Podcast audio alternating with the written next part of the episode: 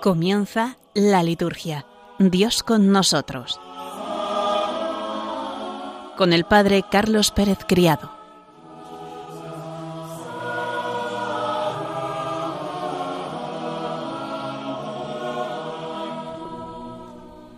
Buenas tardes, queridos oyentes de Radio María, y bienvenidos una semana más a este programa, La Liturgia, Dios con nosotros.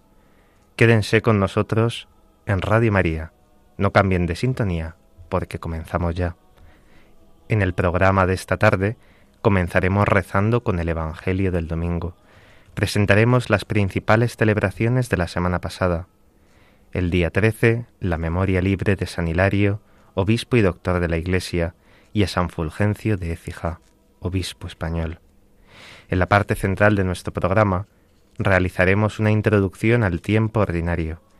Presentaremos la semana de oración para la unidad de los cristianos. Comentaremos algunas cuestiones interesantes sobre el Domingo de la Palabra de Dios que tendrá lugar el próximo 23 de enero y comentaremos, leeremos los prenotandas del Evangeliario. En la parte final comentaremos algunas de las celebraciones de esta semana. El día 17, San Antonio Abad. El 20, Santos Fructuoso, Augurio y Eulogio, San Fabián, San Sebastián, Santa Inés, San Vicente. Nos ponemos en presencia de Dios para comenzar rezando.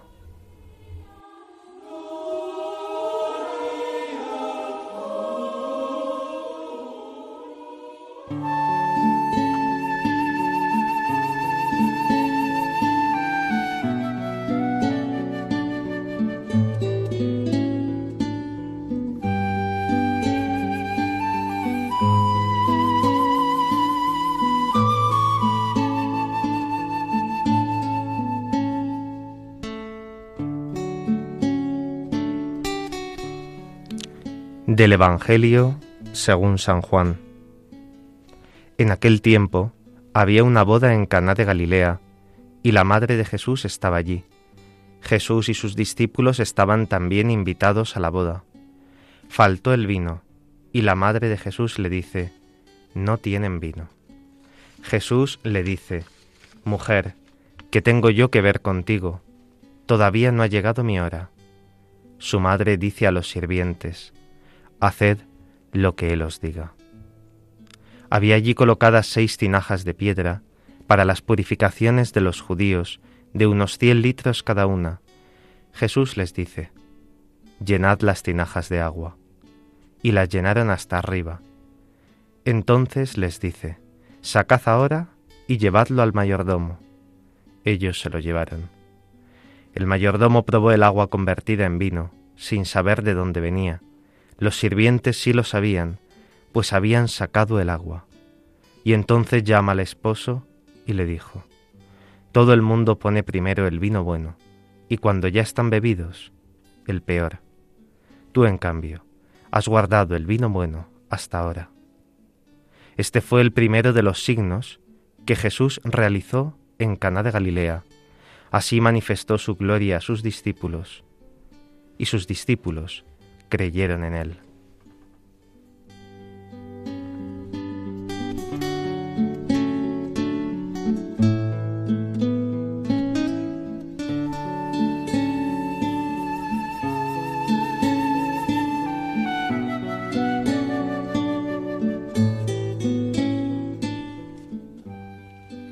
El segundo domingo del tiempo ordinario participa en los tres ciclos del resplandor de la Epifanía idealmente con las bodas de Caná en el ciclo C, el texto evangélico se corresponde al sustrato más originario de la celebración de la Epifanía, que conmemoraba, en la misma solemnidad, los tres acontecimientos.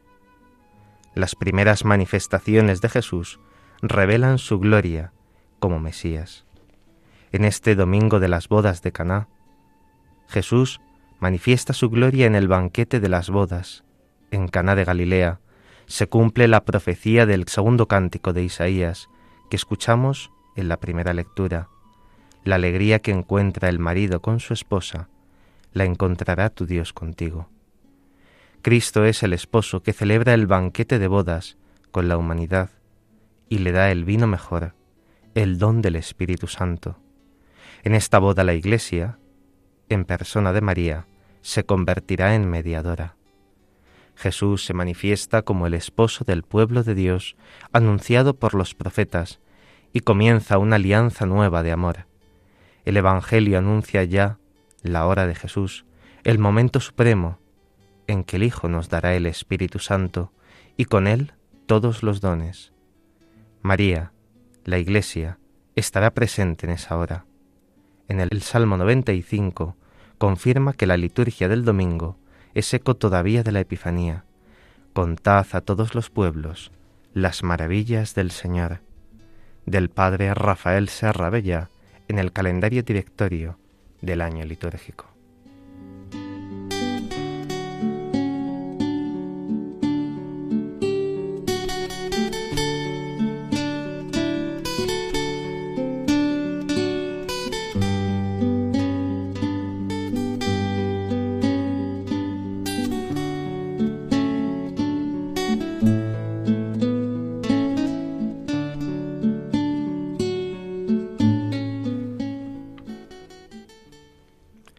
Queridos amigos, estamos ya plenamente inmersos en el tiempo ordinario, un tiempo que comprende 34 semanas y se divide en dos etapas, una antes del ciclo pascual y la segunda después de concluido este, después de Pentecostés. En este año 2022, la primera etapa va desde el día 10 de enero hasta el 1 de marzo y comprende un total de ocho semanas. La segunda etapa va desde el día 6 de junio hasta el 26 de noviembre, desde la semana décima del tiempo ordinario hasta la 34. En este tiempo no celebraremos ningún aspecto particular del misterio de Cristo, sino que se procura profundizar en el sentido conjunto de la historia santa, sobre todo a través de una contemplación continuada, fundamentalmente cronológica, del mensaje bíblico, vivido en su desarrollo progresivo. El tiempo ordinario no es de ninguna manera un tiempo débil o menos intenso con relación a otros tiempos que el lenguaje litúrgico actual indica como tiempos fuertes el Adviento, la Cuaresma y la Pascua. Que no sea un tiempo fuerte, según la terminología en uso, no quiere decir que sea un tiempo de menos intensidad. Los tiempos fuertes no debilitan este periodo del año litúrgico, el tiempo ordinario. Al contrario, este tiempo se convierte en un tiempo intensísimo de la vida cristiana.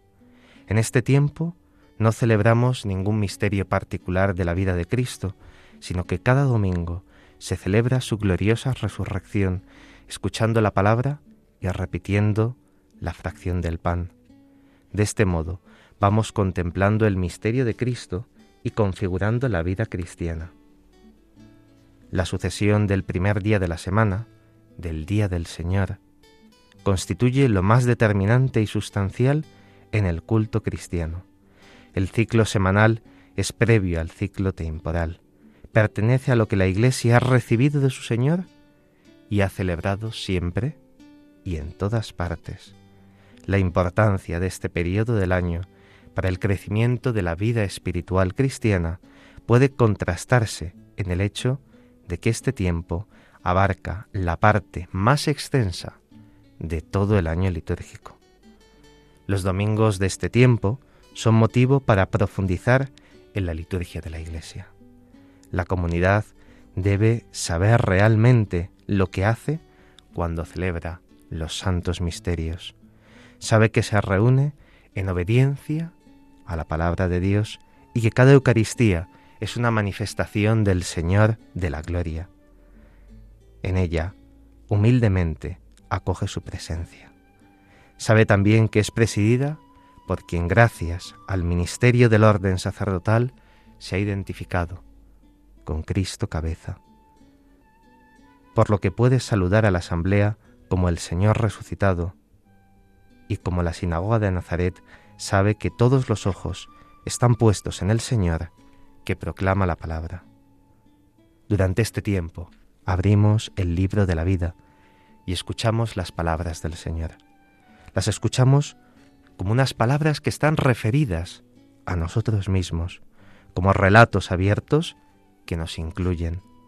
El cristiano conoce, ama y vive tanto la palabra del Señor que él mismo debe formar parte del paisaje y del paraje del Evangelio. En la celebración nos ponemos de pie para escuchar el Evangelio y cantar el aleluya. Significa que lo que vamos a escuchar es la palabra de Dios viviente. San Gregorio enseña, la palabra de Dios es glorificada cuando es predicada y orada, y sobre todo cuando es vivida y germina en el corazón.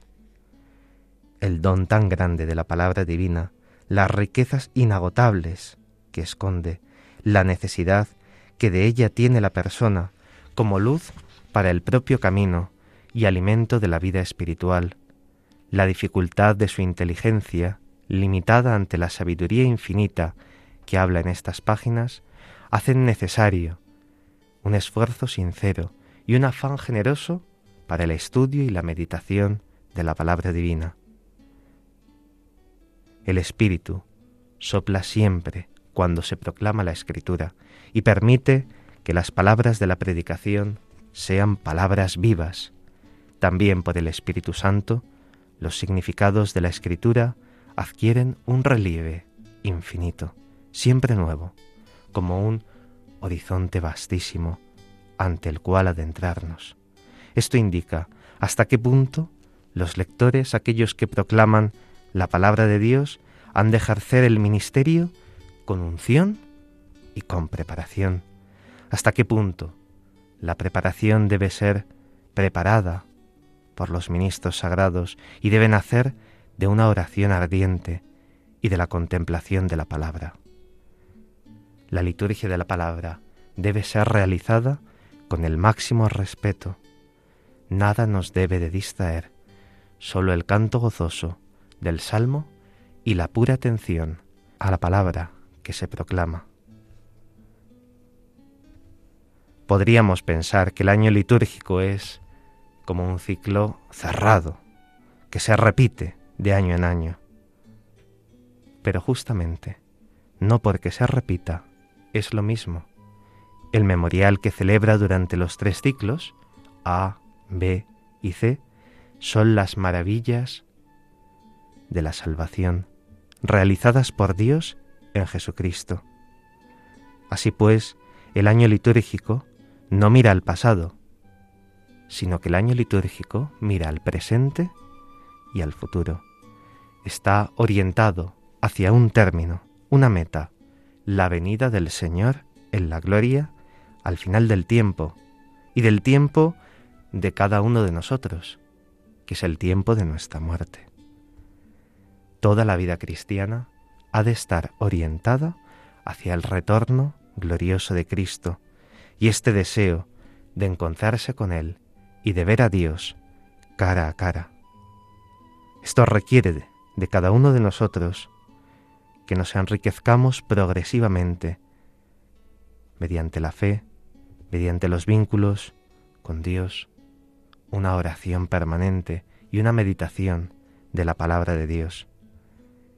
El tiempo ordinario nos permite esta fidelidad al Evangelio, una meditación pausada de los textos bíblicos, una lectura continua de los textos de la palabra de Dios. La celebración continua del domingo, del Día del Señor, en el tiempo en el cual no celebramos ningún aspecto peculiar de su misterio, como hemos dicho, no deja de ser una llamada permanente a la conversión y a la recepción de la gracia que puede convertirnos. Únicamente el Señor puede convertirnos.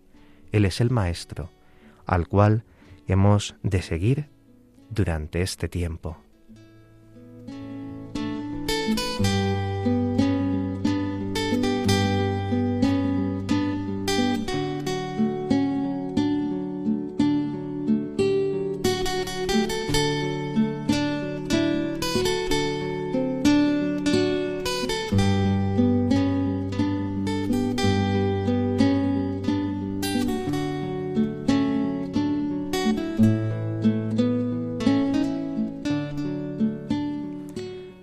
Proponemos algunas indicaciones que pueden ser, a mi modo de ver, interesantes para este tiempo ordinario.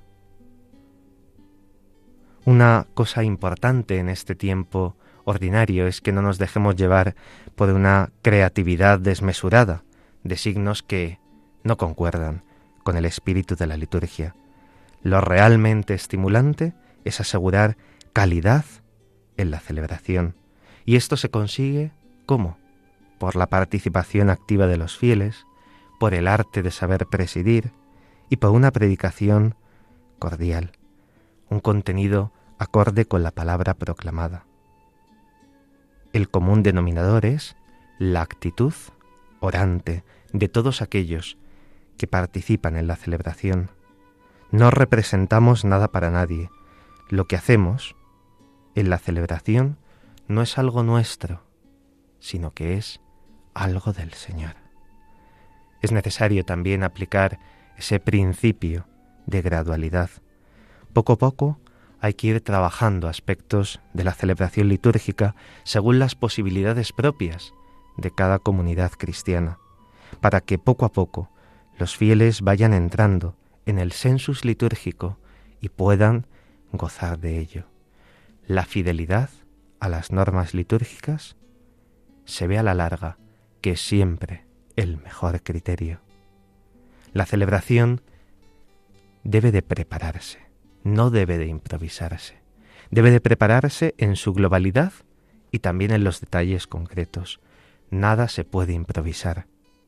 Lo importante de los llamados equipos de liturgia es que se reúnan para preparar las cosas, para preparar los detalles, no encorsetando la celebración, pero sí teniendo presente aquello que se va a realizar y cómo se va a realizar.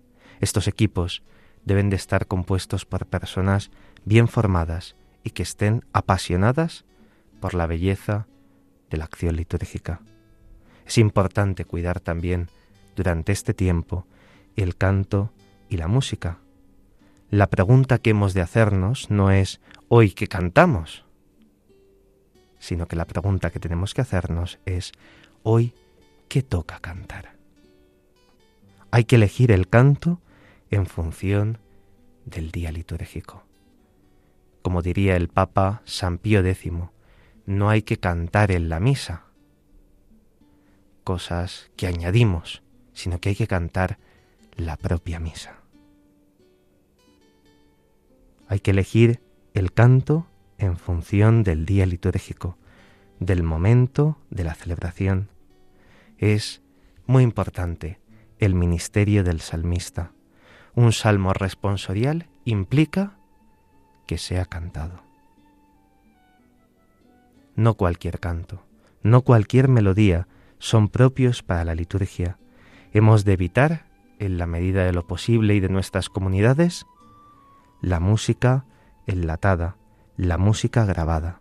Es mucho mejor que la comunidad pueda cantar a veces tendrán que ser cantos sencillos, a veces nos tendremos que esforzar en ensayarlos antes de la celebración, pero es mucho mejor que seamos nosotros mismos los que cantemos, porque como dice San Agustín, el que canta, reza dos veces. Un pequeño coro puede ayudar mucho a que no se deje sola a la asamblea o al celebrante. El director del canto debe ser discreto y no debe de llamar la atención en la celebración. Una buena forma de interiorizar los cantos y de ir incluyendo nuevos cantos en nuestras comunidades es repetir, repetir los cantos a lo largo de los domingos, hacer una pequeña hoja, un pequeño subsidio que nos ayude a tener el texto delante, a profundizar en él, a conocerlo y a cantarlo como no cada vez mejor. El canto que realicemos en la procesión de la comunión debe ser delicado para que no nos distraiga de ese encuentro con el Señor y nos ayude a unirnos no solo con el Señor, sino también con todos los hermanos.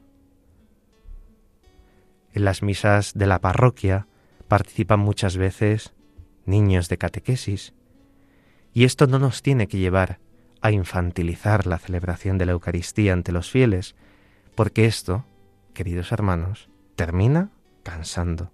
Tenemos que encontrar un justo equilibrio entre el lenguaje dirigido a los pequeños y su participación.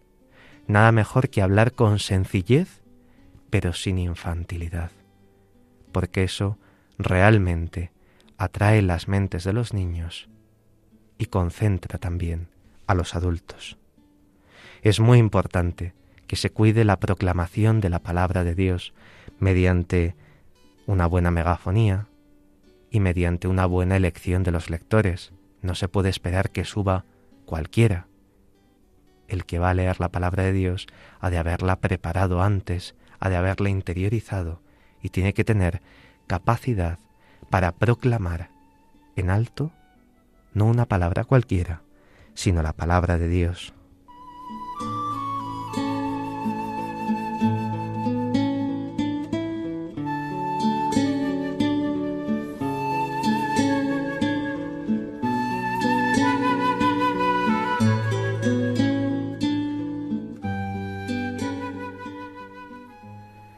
Es importante que seamos sobrios también y medidos en la celebración de las jornadas eclesiales, el domum, el octavario de preces por la unidad de los cristianos, el domingo de la palabra de Dios, la jornada de los pobres, siendo celebraciones importantes, nunca han de desplazar la propia liturgia dominical, porque si incidimos demasiado en estas jornadas pueden parecer como calcamonías, ¿no? que se sobreponen en cada uno de los domingos. Las referencias a estas jornadas eclesiales tienen su lugar en la homilía, en la munición inicial y en la oración de los fieles, pero sin inundar y oscurecer la celebración propia del Día del Señor. Otra cuestión importante es cuidar y fomentar el silencio en la celebración. Como dice la ordenación general del misal romano, el silencio forma parte de la celebración. No es una cosa externa, una cosa añadida o una forma de prolongar innecesariamente. La liturgia se celebra en el ámbito del silencio orante, tanto de los fieles como de los ministros. El silencio es una forma de apropiación de la palabra de Dios y de la santa anáfora, para lograr la plena resonancia de la voz del Espíritu Santo en los corazones. En los libros litúrgicos hay en muchas ocasiones en las que se recomienda el silencio como un modo de hacer resonar la voz de Dios, un silencio que no ha de ser vacío, sino meditativo, orante y de recogimiento. Tantas veces vemos cómo se dice oremos y no se deja un tiempo de silencio para decir la oración colecta. Lo mismo en el acto penitencial. Tantas veces vamos atropelladamente y no dejamos un momento de silencio para reconocer nuestros propios pecados antes de pedir perdón al Señor. Tantas veces el silencio es uno de los elementos más descuidados, el que más sacrificamos en nombre de una participación concebida de manera un poco falsa. Se olvida que por la intensidad con que se vive este silencio puede medir el grado y la preparación de los fieles para la verdadera participación en la celebración. Este silencio ha de ser un silencio sagrado, es un silencio que pertenece a Dios. La asamblea cuando canta participa en la celebración, pero también cuando calla y reza está participando igualmente en la celebración.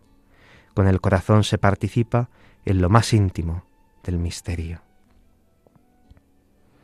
El silencio está presente tantas veces en otros sacramentos, en la unción de los enfermos, cuando en silencio se impone las manos, en el sacramento del orden, cuando se realiza también esta imposición de manos en silencio.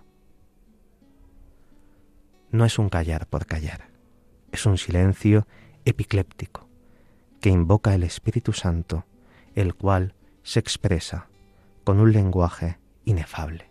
Es importante también que cuidemos las posturas corporales. La liturgia se celebra en el espíritu y en verdad, y en ello participa nuestro propio cuerpo. Los gestos, las posturas deben respetarse y no dejarse a lo arbitrario de cada uno. Cada gesto y cada postura tienen un significado litúrgico que es siempre objeto de la catequesis litúrgica. La asamblea se manifiesta unánime en sus actitudes corporales y esto es también un signo de la participación activa en la celebración.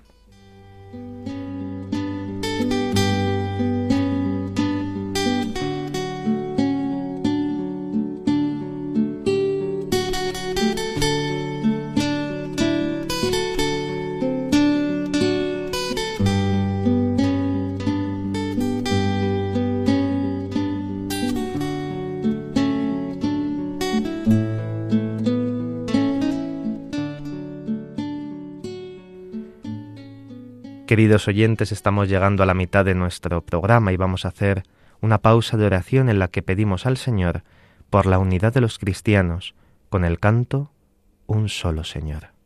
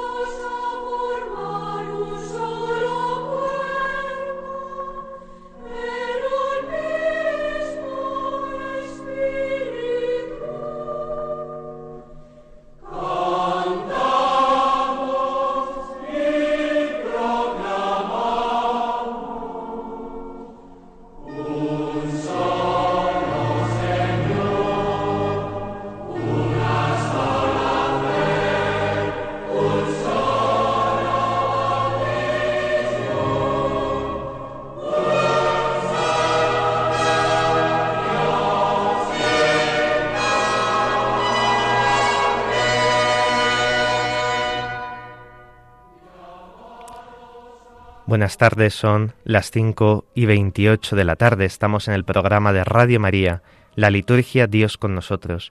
Les acompaña en el micrófono el Padre Carlos Pérez Criado y en el control Javi Esquina. Hemos escuchado Un solo Señor de Lucian Days que nos ayuda a introducirnos en esta semana de oración por la unidad de los cristianos. La Iglesia celebra la semana de oración por la unidad de los cristianos del 18 de enero al 25 de este año 2022.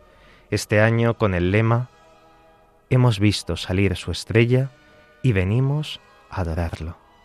Un texto bíblico que se inspira en la visita de los Reyes Magos al recién nacido en Belén.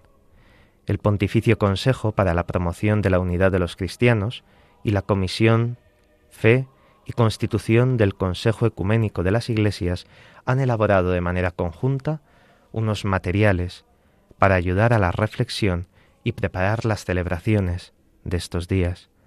Los obispos españoles, en su mensaje que nos han dirigido para esta jornada, señalan que la semana de oración por la unidad de los cristianos nos vuelve a interpelar, poniendo como un espejo ante nuestra vista la falta de unidad que nos aqueja, restando así significado a nuestra presencia en el mundo.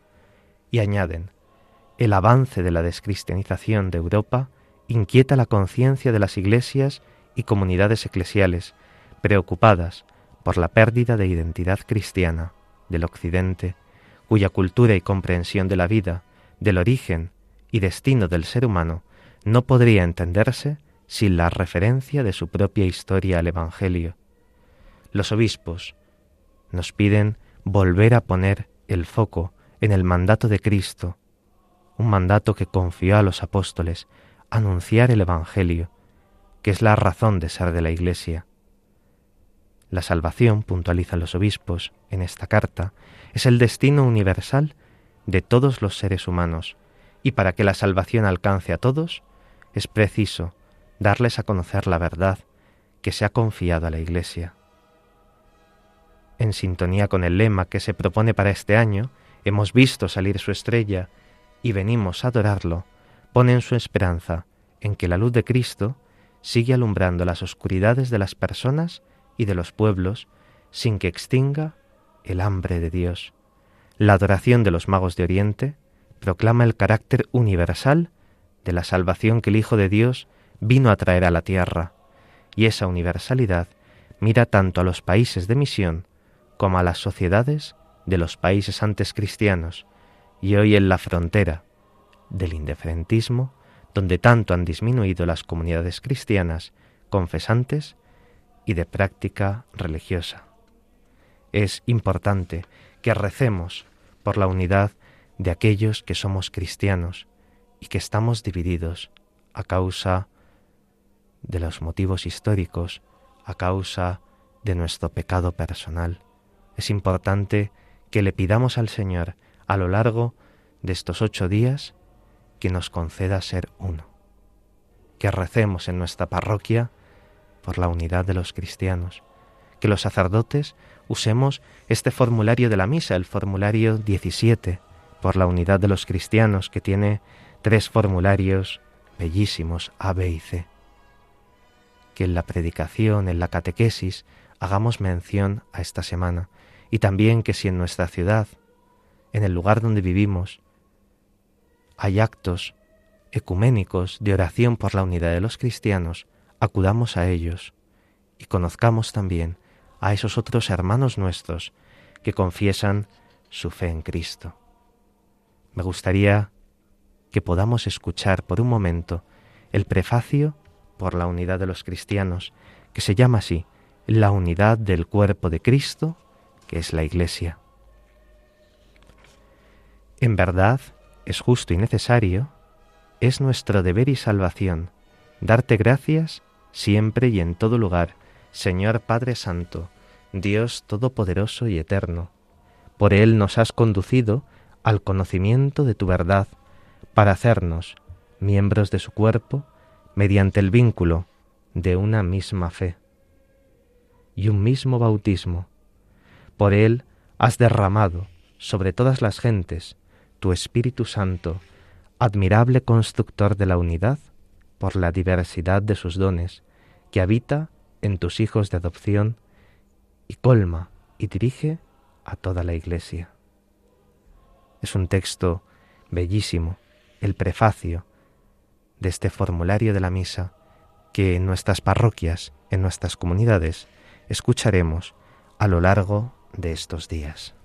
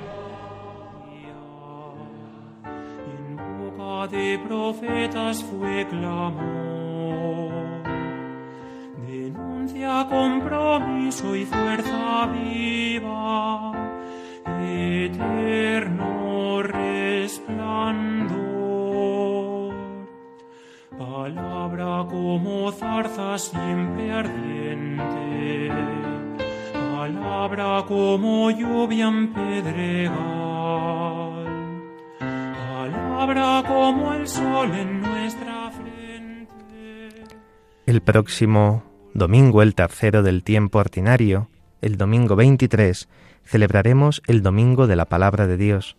El Papa Francisco, mediante la carta apostólica Apero Itilis, publicada el 30 de septiembre de 2019, ha instituido el Domingo de la Palabra de Dios, estableciendo dicha celebración el tercer domingo del tiempo ordinario, dedicado a la celebración, reflexión y divulgación de la palabra de Dios.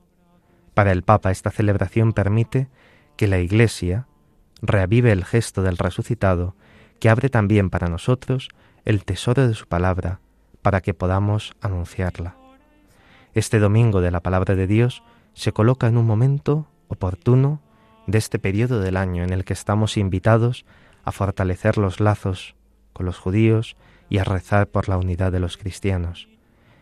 Será importante que en la celebración eucarística se entronice el texto sagrado a fin de hacer evidente a la Asamblea el valor normativo que tiene la palabra de Dios.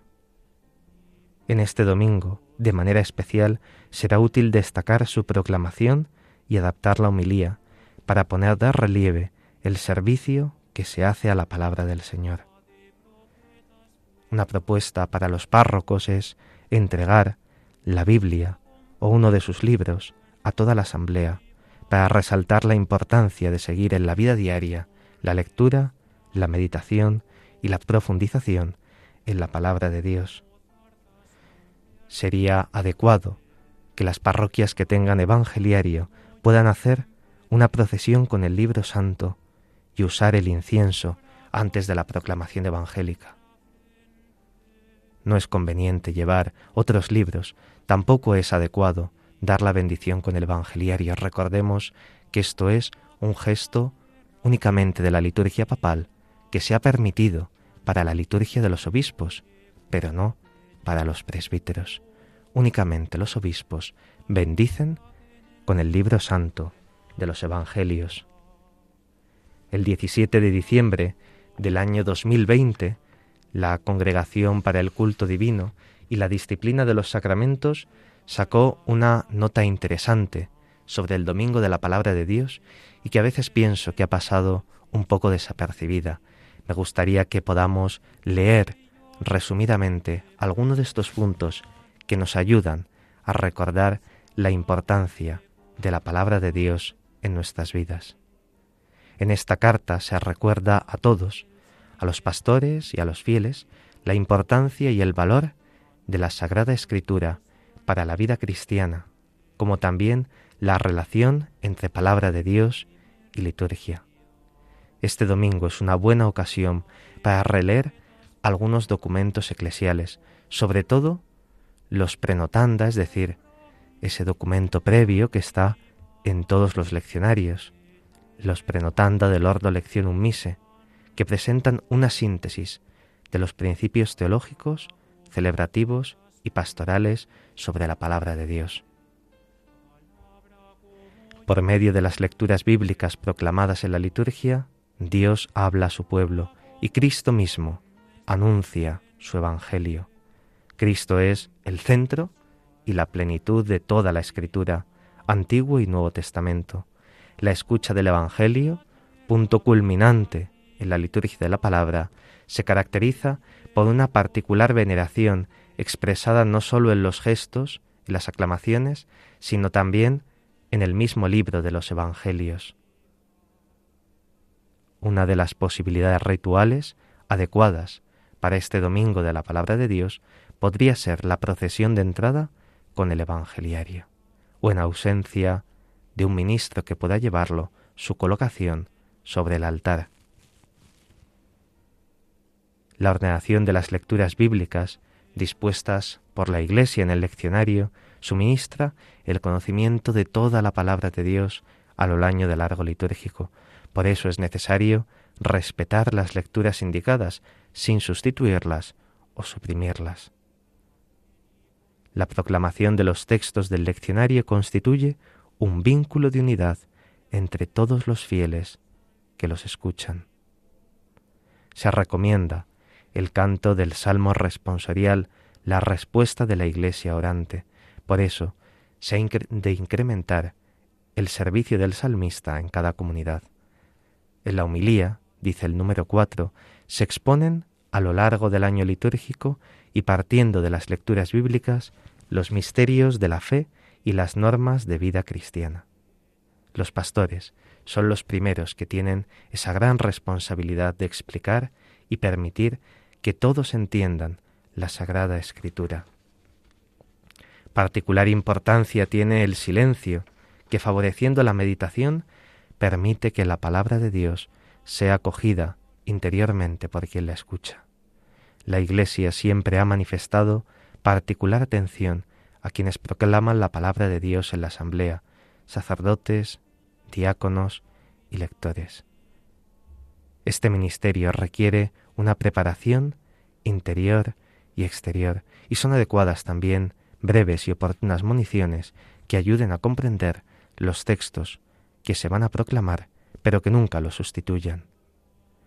Por el valor que tiene la palabra de Dios, la Iglesia invita a cuidar el ambón desde el cual es proclamada. No es un mero mueble funcional, sino que es el lugar apropiado a la dignidad de la palabra de Dios. Los libros que contienen la palabra de Dios se han de cuidar en su aspecto material y también en el buen uso. Hemos de cuidar del leccionario y no a recurrir a folletos, fotocopias o subsidios en sustitución de los libros litúrgicos. En los días previos o sucesivos al Domingo de la Palabra de Dios es conveniente promover encuentros formativos para poner de manifiesto el valor de la Sagrada Escritura en las celebraciones litúrgicas y puede ser una ocasión para conocer mejor cómo la Iglesia, en oración, lee la Sagrada Escritura con lectura continua, semicontinua y tipológica, y cuáles son los criterios para distribuir las lecturas a lo largo del año. El Domingo de la Palabra de Dios es también una ocasión propicia, como dice el número 10, para profundizar en el vínculo existente entre la Sagrada Escritura y la liturgia de las horas, la oración de los salmos y los cánticos del oficio, las lecturas bíblicas, promoviendo la celebración comunitaria de laudes y vísperas. Uno de los santos más destacados por el gran amor que tuvo a la palabra de Dios es San Jerónimo, como ha recordado el Papa Francisco, fue un incansable estudioso, traductor, exégeta, profundo conocedor y apasionado divulgador de la Sagrada Escritura. Poniéndose a la escucha, Jerónimo se encontró a sí mismo en la Sagrada Escritura, como también encontró el rostro de Dios y de los hermanos y afinó su predilección por la vida comunitaria. Estas notas, estas orientaciones quieren reavivar la conciencia de la importancia de la Sagrada Escritura en nuestra vida de creyentes.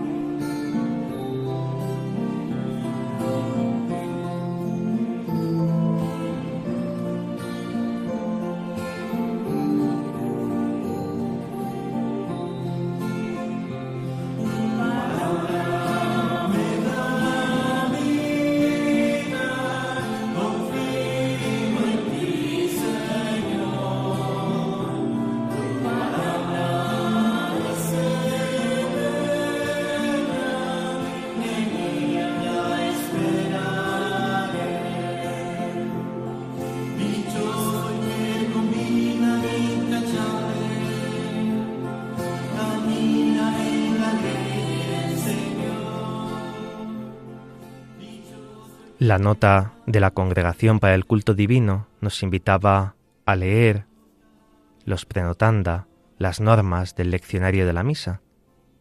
Pero yo querría proponeros que durante unos minutos podamos escuchar algunos de los números de los prenotanda del libro de los Evangelios del Evangeliario. Tiene al comienzo del libro también unos puntos muy interesantes sobre el sentido de este libro y su utilización en la celebración litúrgica. En el número 9 dice así, Movida por el Espíritu Santo, la Iglesia ha venerado siempre las divinas escrituras y el cuerpo del Señor, de tal manera que sobre todo en la sagrada liturgia nunca deje de comer el pan de vida, tanto de la palabra de Dios como del cuerpo de Cristo, y de ofrecerlo a los fieles. La presencia de Cristo resucitado en su palabra, proclamada en la lectura de las Escrituras, de las que él mismo es a la vez significado e intérprete, se expresa también con gestos que se refieren al libro que contiene las lecturas del Evangelio. Con particular reverencia, venera la Iglesia el cuádruple Evangelio, que es el que ofrece el mayor testimonio de vida y doctrina del Verbo encarnado, nuestro Salvador, palabra eterna, que ilumina a todo hombre que viene a este mundo, enviado por el Padre, para habitar entre los hombres y enseñarnos los misterios de Dios, la primacía del Evangelio de Cristo, el fin de la ley y la cima de la liturgia de la palabra, hace que el libro de los Evangelios o Evangeliario alcance la dignidad de un peculiar símbolo del mismo Cristo, que en la celebración litúrgica interpela al pueblo con su palabra, a la que el Espíritu Santo restituye la eficacia y la vida que gozaba en la boca del Verbo encarnado. El que haya libros litúrgicos que contengan las lecturas de las Sagradas Escrituras es costumbre de la Iglesia, ya al menos desde los tiempos del Papa San Gregorio Magno.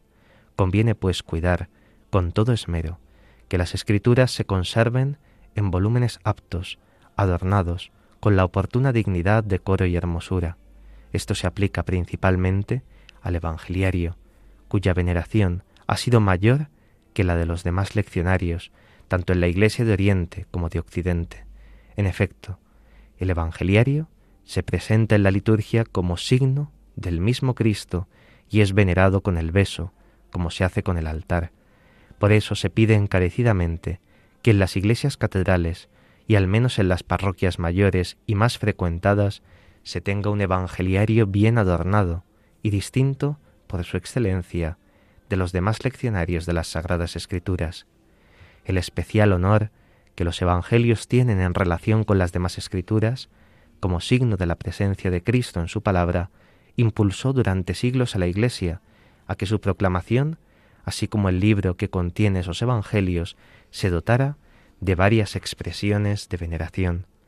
La lectura del Evangelio constituye el culmen de la liturgia de la palabra. La misma liturgia enseña que hay que tributarle la máxima veneración. Esta lectura goza de especial honor entre las demás, tanto por parte del ministro designado para su anuncio y por la bendición o la oración con que se prepara, como por parte de los fieles que con sus aclamaciones reconocen y profesan la presencia de Cristo que les habla y escuchan esta lectura de pie, como por los signos de veneración tributados al mismo evangeliario. La imposición y la entrega del evangeliario al obispo recién ordenado muestra que la fiel predicación de la palabra de Dios va a estar entre sus tareas más importantes. La entrega del evangeliario al diácono recién ordenado indica su ministerio de proclamar el Evangelio en las celebraciones litúrgicas y de predicar la fe de la Iglesia con sus palabras y obras. La entronización del Evangeliario, cada vez que se celebra un concilio o un sínodo eclesial, es signo de la presencia de Cristo como Maestro y Guía. Se exhorta finalmente que se coloque el Evangeliario sobre el féretro en el rito de las exequias, como signo expresivo de la fe de la Iglesia en la palabra de vida eterna.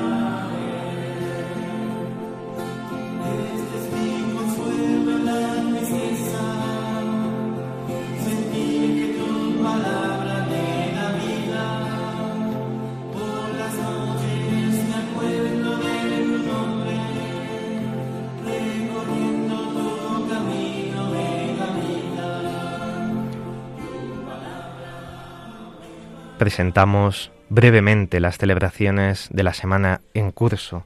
Hoy, lunes 17, Hacemos la memoria de San Antonio Abad, egipcio de origen y huérfano de padres. A los 18 años, siguiendo el consejo evangélico, lo dio todo por los pobres y se fue al desierto. Pronto tuvo numerosos discípulos atraídos por su santidad. Son célebres sus luchas contra las múltiples tentaciones del maligno. San Antonio organizó la vida monástica con una regla inspirada por Dios en la oración. Murió a los 105 años de edad en el año 356. En este día es costumbre bendecir los animales, tal y como él hacía según la tradición. San Atanasio escribió la vida de este gran padre del desierto. El día 20 celebraremos la memoria libre, porque ese día también se celebra la memoria de San Fabián o de San Sebastián, de los santos Fructuoso, Obispo y Augurio y Eulogio.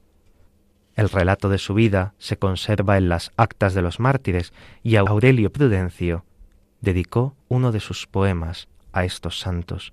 Fructuoso fue obispo de Tarragona y murió mártir, condenado a ser quemado en la hoguera, acompañado por algunos de sus ministros, dos de los cuales eran diáconos, Augurio y Eulogio. Las actas de su martirio están reconocidas por los estudiosos como de las pocas que pueden ser consideradas fieles hasta el punto de considerar a Fructuoso como el protomártir hispano justificado ante la historia por su autenticidad.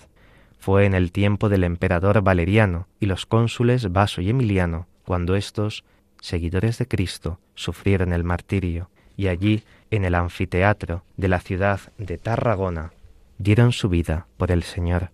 También el mismo día 20 se celebra la memoria de San Fabián, que fue el vigésimo papa de la Iglesia Católica, elegido durante las persecuciones.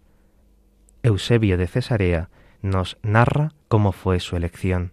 Estando reunidos los electores para seleccionar al sucesor del Papa Antero, una paloma se posó sobre Fabián, un granjero laico, y todos interpretaban que el Señor elegía a Fabián como sucesor de Pedro. El mismo día 20 celebramos a San Sebastián, hijo de familia militar y noble, oriundo de Narbona, pero se había educado en Milán, Llegó a ser capitán de la primera corte de la Guardia Pretoriana. Era respetado por todos y apreciado por el emperador, que desconocía que era cristiano. Al descubrirle como cristiano, el santo escogió la milicia de Cristo. El emperador lo amenazó de muerte, pero San Sebastián, convertido en soldado de Cristo por la confirmación, se mantuvo firme en su fe. El emperador lo condenó a morir asaeteado. No murió, los cristianos le rescataron, le llevaron a casa de una noble cristiana romana llamada Irene y allí se restableció. Cuando le descubrieron, el emperador quiso que lo matasen del todo y mandó que lo azotaran hasta morir. Esta vez los soldados cumplieron, sin errores, la misión que se les había encomendado.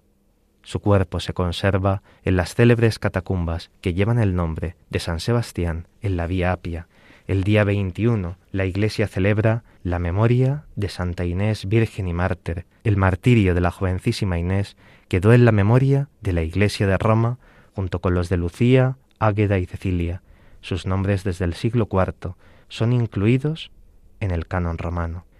Con el martirio Inés sella también el otro elemento decisivo de su vida, la virginidad por Cristo y por la Iglesia. El don total del martirio se prepara, de hecho, con la decisión consciente, libre y madura de la virginidad, testimonio de su voluntad de ser únicamente de Cristo. El día 22 se celebrará la memoria de San Vicente, diácono y mártir. Forma parte de la tríada de los santos diáconos venerados desde antiguo por la Iglesia de Roma, Esteban, Vicente y Lorenzo. Sus nombres tienen una significación pascual, coronado victorioso y laureado. El santo César Augustano, que celebraremos murió en la persecución de Decio en enero del año 304. Venancio Fortunato le dedica un himno en el libro de las coronas y hacen su panegírico San Ambrosio, San Agustín y San León Magno. Vamos a terminar nuestro programa encomendándonos a la Madre de Dios con este canto, Santa María del Camino.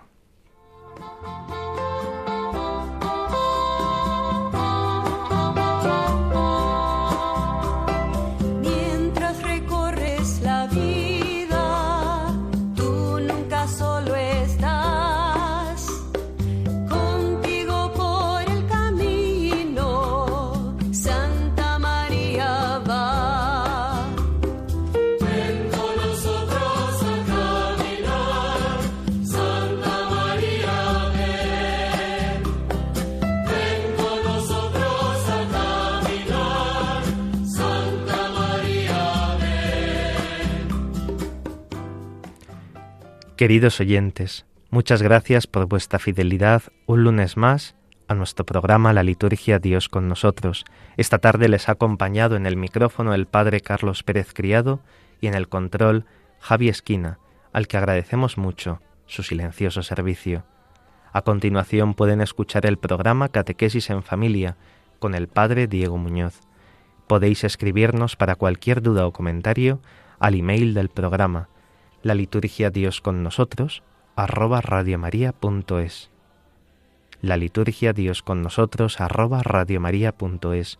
Si quieren volver a escuchar el programa, pueden descargar el podcast en la web de Radio María o también pueden solicitar el programa en CD llamando al 91 822 8010 o escribiendo a través del formulario de la web de Radio María. Queridos oyentes, muchas gracias y nos vemos, si Dios quiere, dentro de 15 días.